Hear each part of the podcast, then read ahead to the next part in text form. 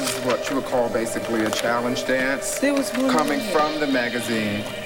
You know, basically like taking poses like this, making maybe a little more more extreme and doing it to the music. Kind of like this young man up here going a little bit berserk for the moment, feeling kind of fab, thinking he's being 10 but being kind of like a 5. But,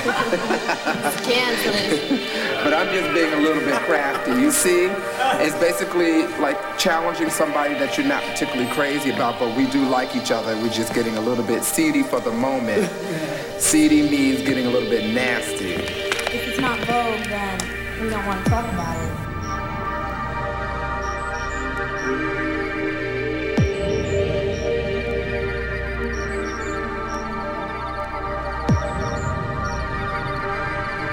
No, this is over. Okay, isn't this over? But look at Miss Veronica, okay? No, no, no, look honey, no. Veronica. There is a difference. Okay. That's Rashumba and this is Veronica. This is fierce only because she's holding up the G in, in Vogue. This is kicking because of the hair and the whole doozy. But how many pages? One, two, three, four. Five. Five. Nope, she's got more in the bag. More in the bag. That's true. But you have to give it to Veronica because she's letting the cover happen. But the girl can't walk. The girl can't walk though. What's about Vogue? Well, honey, I already said what was about voguing. You know, Just tell, tell the world, Willie. Tell the world. honey, I already told the world what voguing was about. They're just going to have to hear it once. I'm not doing it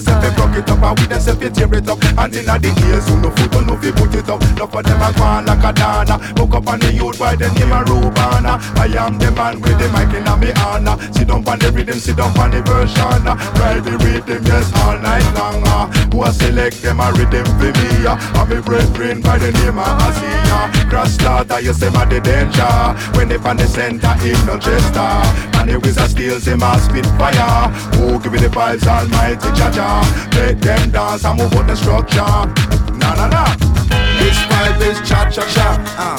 Philly Moses make a na na na Wow. This vibe is cha cha cha uh. Yeah uh. This vibe is cha cha cha wow. Philly Moses make a na na na uh.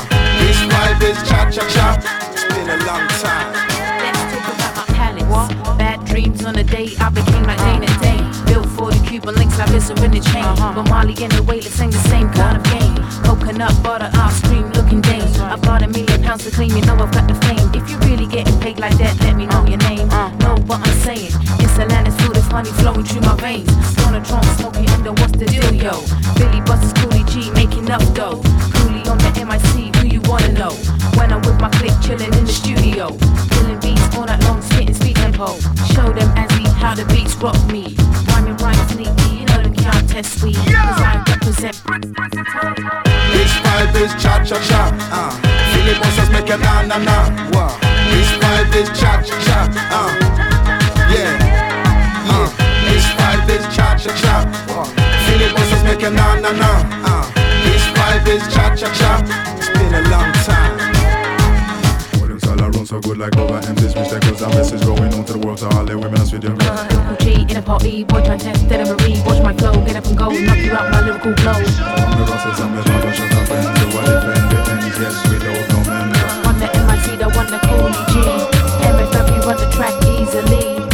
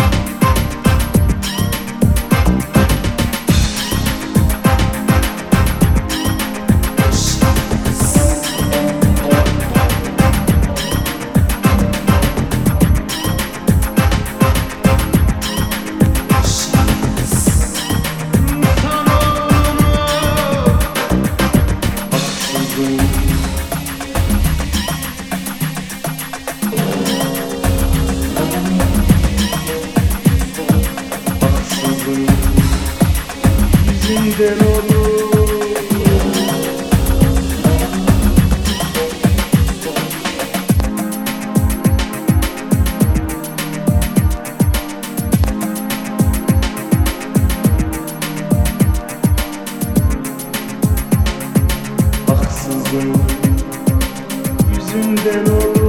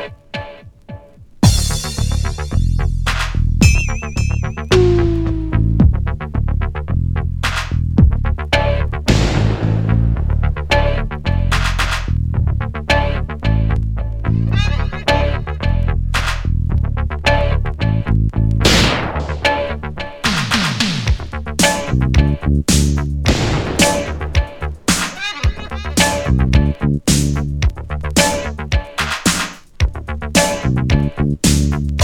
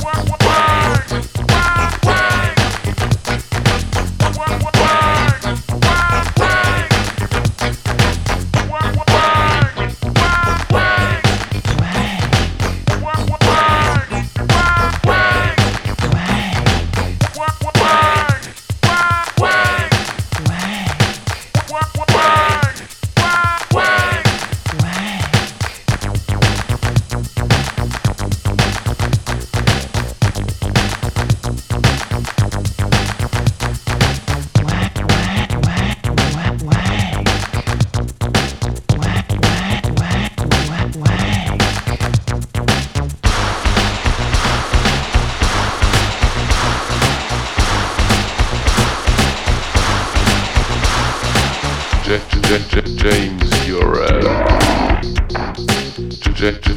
James, uh,